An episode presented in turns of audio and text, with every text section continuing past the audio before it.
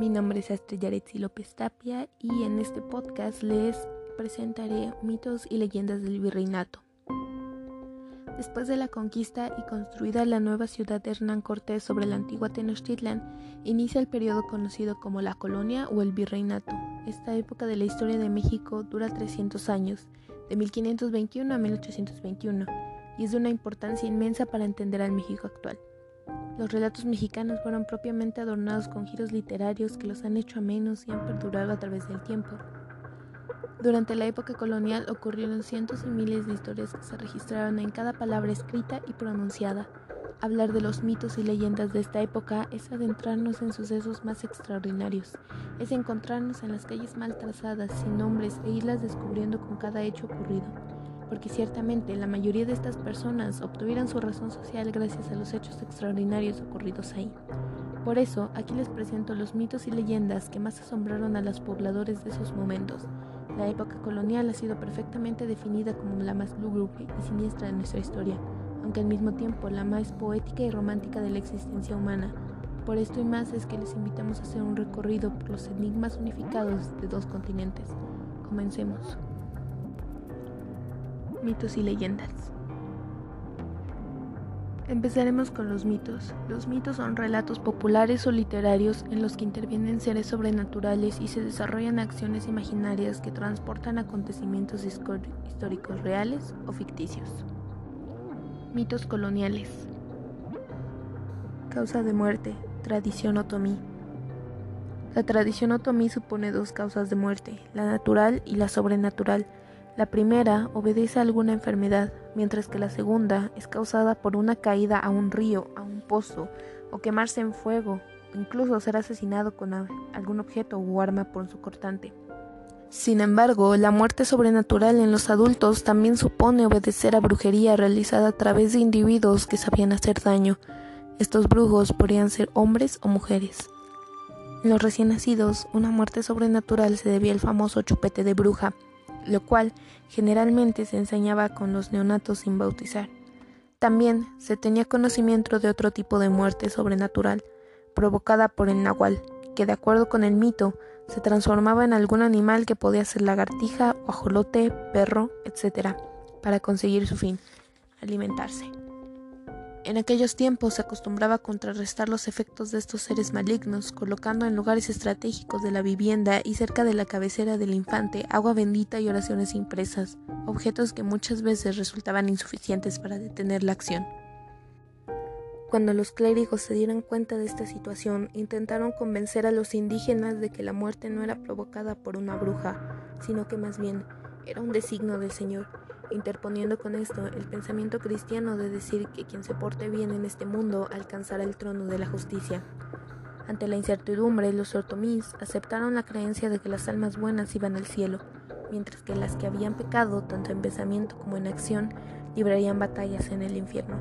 Sin embargo, eso no ayudó a que las muertes de los recién nacidos cesaran, por lo que en la población persistía la idea de que siendo niños, ¿cómo era posible que pudieran tener pecados? Así que con tanta contradicción, perduró el mito de las muertes a causa de las brujas. El mito de la Sayana. El mito de la Sayana nació precisamente en la época colonial. Se dice que era una mujer aristócrata de la ciudad de Villavicencio.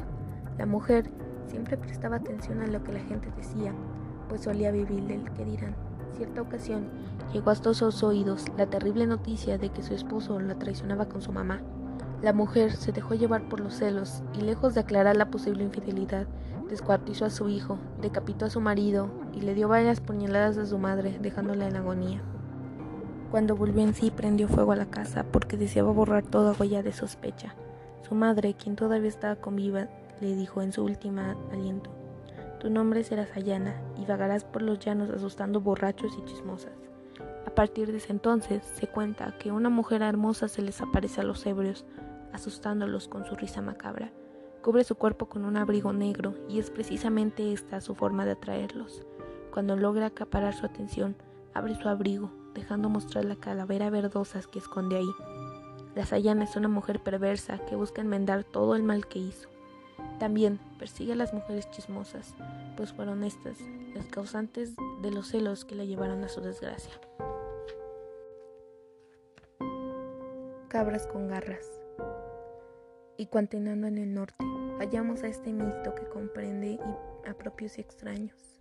En la época colonial, se hablaba de un peculiar animal de pelaje blanco, que habitaba generalmente en lo que hoy es el estado de Texas, Estados Unidos. La bestia servía como mascota, pues al parecer era inofensiva. La descripción oral nos refiere a una cabra del tamaño de un gato, con garras y cuernos de color rosado, si sabemos que es increíble pensar siquiera que podía existir semejante especie. Más tarde, en el año 1858, el ave Emmanuel Domenech informó haber visto un animal extraño en Fredericksburg, Texas. La bestia, como la llamó, era la mascota de una mujer india. Él le ofreció un diamante a cambio de su extraño compañero, pero ella se negó, argumentando que conocía el lugar donde se encontraban muchos animales como este, y prometió atrapar algunos pero en cuanto el hombre la perdió de vista, la mujer se fue llevándose el secreto de las cabras con garras. Ave Emanuel describió detalladamente el fabuloso animal, dándonos muestras de que era el mismo que se domesticaba en la época colonial. Onza, el gato de Colón. Para referir el siguiente mito tendríamos que citar la carta que el descubridor Cristóbal Colón envió desde México a los reyes de España.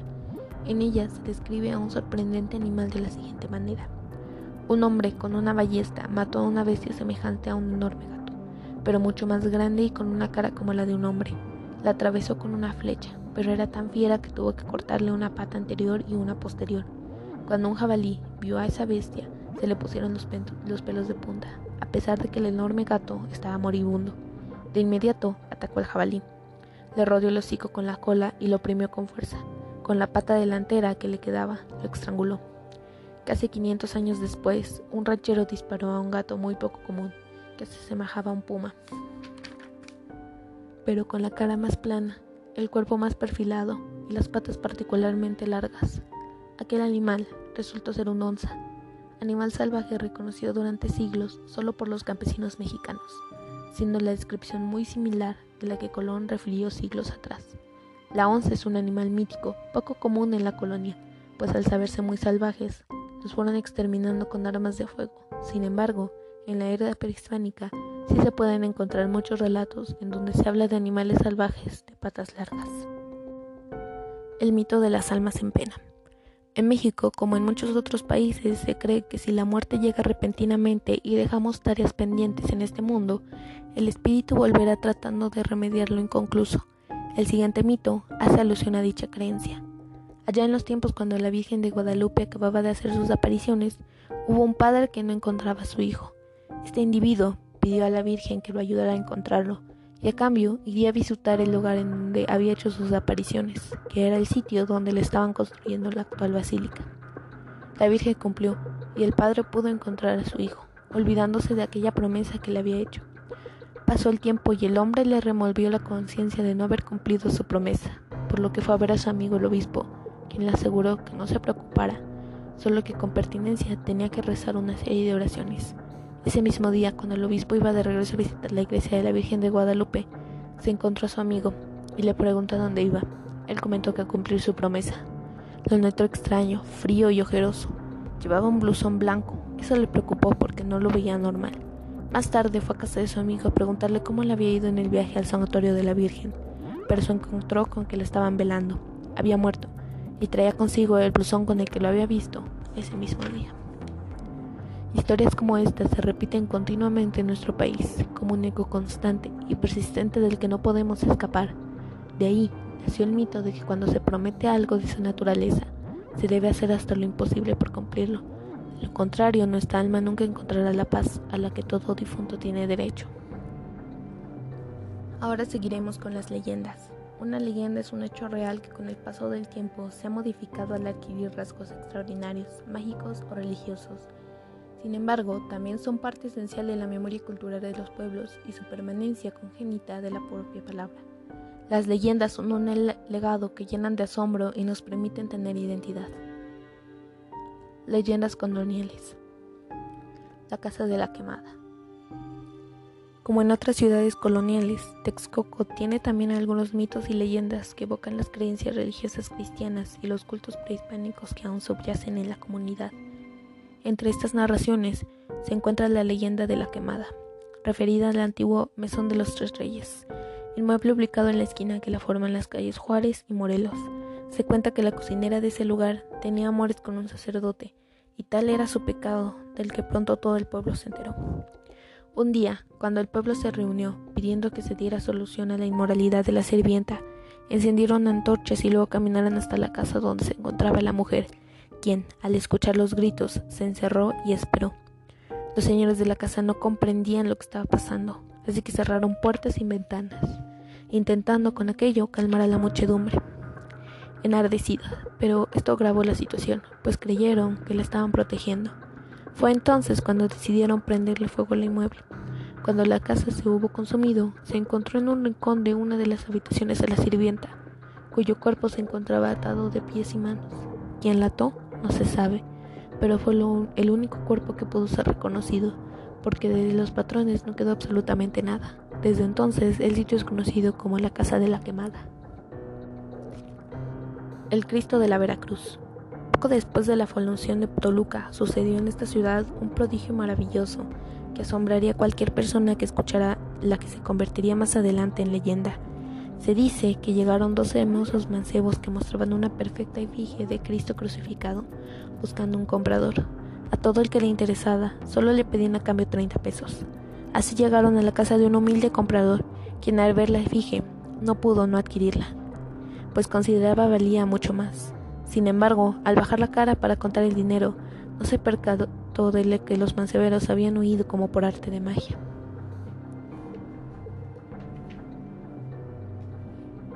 El hombre, admirado por lo ocurrido, contó al párroco lo sucedido, quien dispuso con solemnes profesiones y festivas demostraciones colocarla en el altar mayor de la parroquia, y la casa donde se efectuó la compra, según la tradición, es la que se encuentra en la esquina de las calles actuales de Independencia y Alpama, antes calles Real y Navarrete.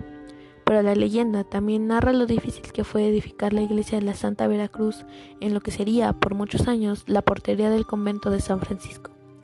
Se dice que abrieron los cimientos poniendo la primera piedra el 13 de diciembre de 1733, cuando era mayordomo de la cofradía el señor Bernardo Serrano. Dicha cofradía de la Veracruz pasó a ser dirigida por clérigos seculares, a quienes reclamaron los derechos de los franciscanos, pues ellos llevaban la administración parroquial de Toluca. Los franciscanos, para vencer a sus enemigos que se negaban a entregar los dichos parroquiales, exigieron que les presentaran la cédula de edificación, lo que nunca pudieron hacer, ya que la iglesia, en efecto, se construiría sin permiso. Sin embargo, don Bernardo Serrano, que era uno de los más ricos labradores del Valle de Toluca, envió a España a su sobrino, Pablo Arce, en busca del permiso que los pudiera colocar en ventaja contra los franciscanos. En cuanto regresó del viejo continente, se levantó legalmente la iglesia en territorio franciscano. Una vez terminada la construcción, los cofrades de la Veracruz quisieron que se trasladara la efigie milagrosa de la iglesia parroquial, aquella que les había dejado los mancebos, al nuevo templo pero los frailes se opusieron otra vez a tales peticiones, teniendo nuevamente que intervenir la gente. Todos exigieron al virrey que se les permitiera utilizar la iglesia en donde estaría la dicha efigie, considerada milagrosa. Fue así como la iglesia de la Veracruz estuvo a cargo de capellanes del clero secular, naciendo con ello otra leyenda muy diferente, en donde se cuenta que el Cristo de la iglesia nació a partir de que el dios Opochtli de la época prehispánica y el Cristo de los conquistadores se unieron, pero muy a pesar del extranjerismo de esta última leyenda, lo importante es que al Cristo negro se le edificó su propia iglesia, para que pudiera ser honorado por los vecinos de la ciudad, muy a pesar de las adversidades. La calle de la mujer errada. En la época de la colonia, todavía en la Ciudad de México, o mejor dicho, la Nueva España, contaban con cuales navales que por los que se transportaban la siguiente historia se desarrolla entre los años 1670 y 1680, en la casa marcada con el número 3 de la calle Puerta Falsa de Santo Domingo, ahora número 100, en donde vivía un clérigo con una mujer. Como bien sabemos, los sacerdotes no pueden casarse ni vivir en unión marital con alguien. Sin embargo, este hombre la tenía como su legítima esposa. No lejos de ahí, en la calle de las Rejas de Valvanera, había una casa, hoy reedificada, que se llamó del Pujante porque tenía un esculpido sobre la puerta, además de unas tenazas cruzadas que decían ser memoria de esta leyenda. En dicha casa vivía un narrador, grande amigo del clérigo, quien estaba al tanto de la mala vida de su compadre, aunque esto no significaba que estuviera de acuerdo con ello, pues fueran varias veces las que le aconsejó abandonar esa torcida senda que lo llevaría a la perdición, pero vanos fueron sus intentos. Cierta noche, en el que el buen herrador estaba ya dormido, oyó llamar a la puerta del taller con grandes y descomunales golpes que le hicieron despertar y levantarse más que deprisa. Salió a ver quién era, perezoso por lo avanzado de la hora, pero a la vez alarmado por el temor de que fuesen ladrones, y se halló con que los que llamaban eran dos negros que conducían una mula, y además llevaban un recado de su compadre el clérigo, suplicándole le errase inmediatamente el animal porque muy temprano tenía que ir al santuario de la Virgen de Guadalupe. Reconoció en efecto la cabalgadura que solía usar su compadre, y aunque de mal talante por la incomodidad de la hora, aprestó los chismes del oficio y clavó las cerraduras correspondientes en las patas de la muda. Concluida la tarea, los negros se llevaron la mula, pero dándole tan crueles y repetidos golpes que el cristiano errador les rependió agriamente su propio creativo, caritativo proceder. Al día siguiente, muy de mañana, se presentó el errador en el casa de su compa, informarse por qué iría tan temprano al santuario, como le había informado a los negros, y halló al clérigo aún recogido en la cama al lado de su manceba. Vaya sorpresa, compadre, le dijo.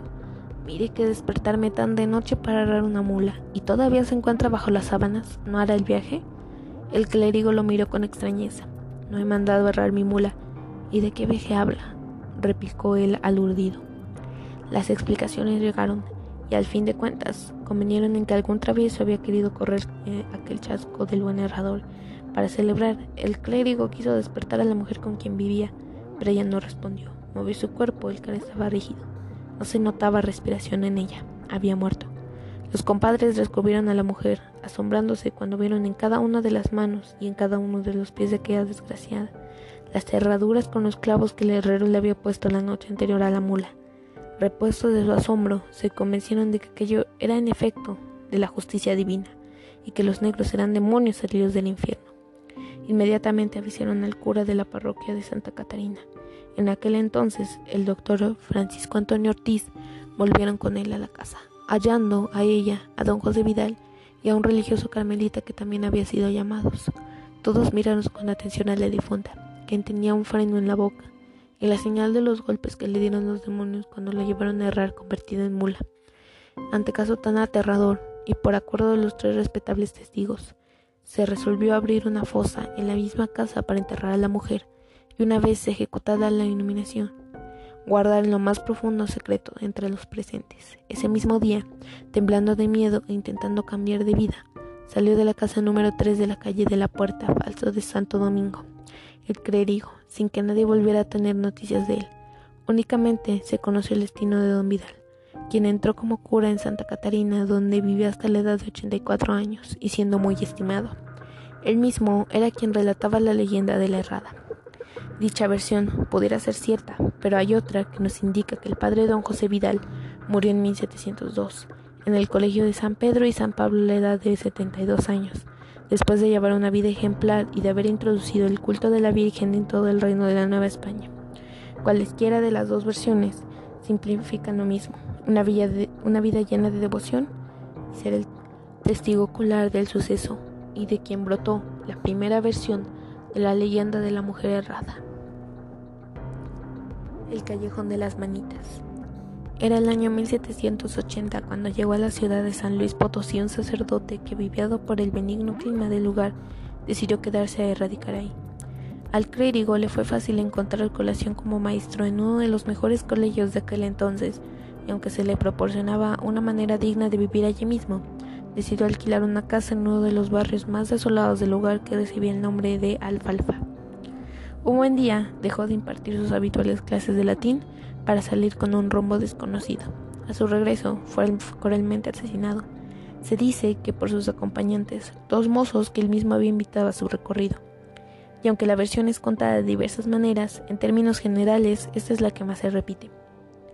El sacerdote hizo su recorrido por los pueblos cercanos, reunió algo de dinero que traía consigo siempre, destinado una parte para comprarse algunas cosas que necesitaba y la otra a socorrer a los pueblos más indigentes. Casi todos sus honorarios los gastaba en ellos. Luego de su arribo a la ciudad, se dirigió a su casa situada en el antiguo callejón de Alfalfa. Una vez instalado ahí, dejó que sus ayudantes cumplieran con su obligación, desencillar los caballos, desemparejar las mulas y llevar los animales al pesebre. Los dos mozalbetes ejecutaron sus labores con toda calma y después fueron a tomar sus alimentos. Mientras tanto, el sacerdote, que ya estaba muy cansado, prefirió ir directamente a la cama, no sin antes rezar sus oraciones. Entrada la noche, se encendieron los faroles de las calles, y como los mozos sintieron miedo de irse, decidieron regresar a la casa. Pero gran temor sintieron cuando llegaron y vieron al padre tendido en medio del cuarto bañado en sangre. Salieron pidiendo ayuda. Mucha gente acudió y algunos dieron parte a las autoridades. El esclarecimiento del crimen fue más complicado de lo que se creía, pues los mozos solo habían estado unos minutos afuera y por más que buscaron no hallaban nada alrededor de la casa. Incluso los acompañantes del padre se ofrecieron a buscar, pero no tuvieron éxito. Los ayudantes del padre eran compadecidos por mucha gente, y hasta por las autoridades, quienes en tanto conseguían trabajo. Les ayudaron en su sostenimiento. Sin embargo, un miembro de la autoridad jurídica, quien siempre sospechó de los dos muchachos, pidió que se les internara en el hospital militar en calidad de detenidos. Hecho esto, se resolvió en que los colocarían en cuartos separados e incomunicados sujetándolos a intensos interrogatorios. Días después, se culparon mutuamente y uno de ellos dijo que su primo, el más grande de los dos, era quien había dado muerte al padre ocultando el producto del robo, el cual consistía en unas cuantas monedas. Las autoridades y los reos se trasladaron al sitio de los hechos donde fueron encontradas las monedas, así como el cuerpo del delito que fue un puñal. Pero ellos aseguraban que no había sido el robo el móvil del crimen, sino vengarse por el maltrato que les daba el sacerdote. Aún así, fueron sentenciados, retando el castigo las apelaciones de los defensores. Fue así como transcurrieron cinco años, aunque al término se confirmó las sentencias de muerte, que consistía además en cortarle las manos a los cuerpos para que fueran exhibidas como escarmiento para el resto de la población. Las manos criminales se colgaron en el muro exterior de la sombría casa del callejón solitario y triste. Desde entonces se le llamó el callejón de las manitas. Cuando la gente tenía que pasar por ese callejón, empezaban a rezar y no cesaban de hacerlo hasta que salían de él.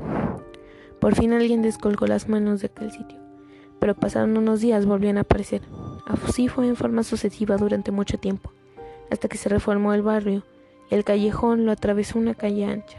Aún así, en ese mismo lugar donde estuvo la casa lúgubre, en algunas noches del mes de noviembre, Todavía se ven flotar en el espacio unas manos esqueléticas que buscan acomodo en un sitio. También se aparece un sacerdote menudito, esmirrado, de sotana rabona, que cruza la calle y se pierde al doblar la esquina, motivo por el cual todavía hoy en día los habitantes de San Luis Potosí temen cruzar el callejón que existe atrás del hospital militar de la ciudad. Para Dios o para el diablo. No cabe duda de que nuestras acciones de cada día vamos forjando nuestro propio destino. El día de parto de una mujer indígena mandaron a llamar a una comadrona con fama de bruja, la cual ayudó a que la hermosa niña que llevaba en el vientre naciera sin ninguna complicación. Sin embargo, la bruja dijo, cuando crees que esta niña va a ser reclamada por Dios y por el diablo. La familia no escuchó tal presagio y los años pasaron. En el cumpleaños número 15 de esa niña, a la que llamaron Clara, se había convertido en una bellísima joven tan bella que se decía que era la mujer más linda de la Nueva España.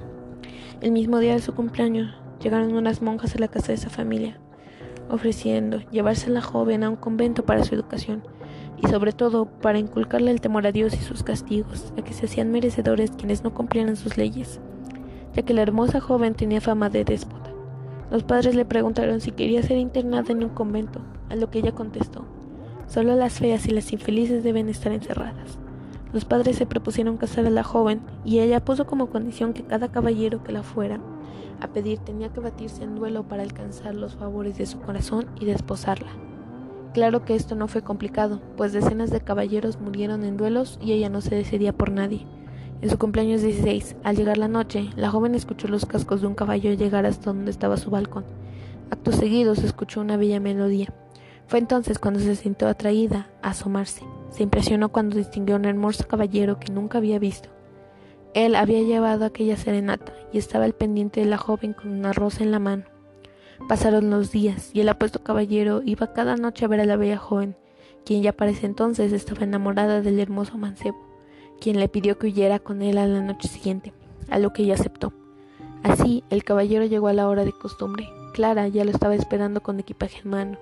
Bajó sigilosamente por la ventana y montando en el caballo de su enamorado, salieron a la Ciudad de México.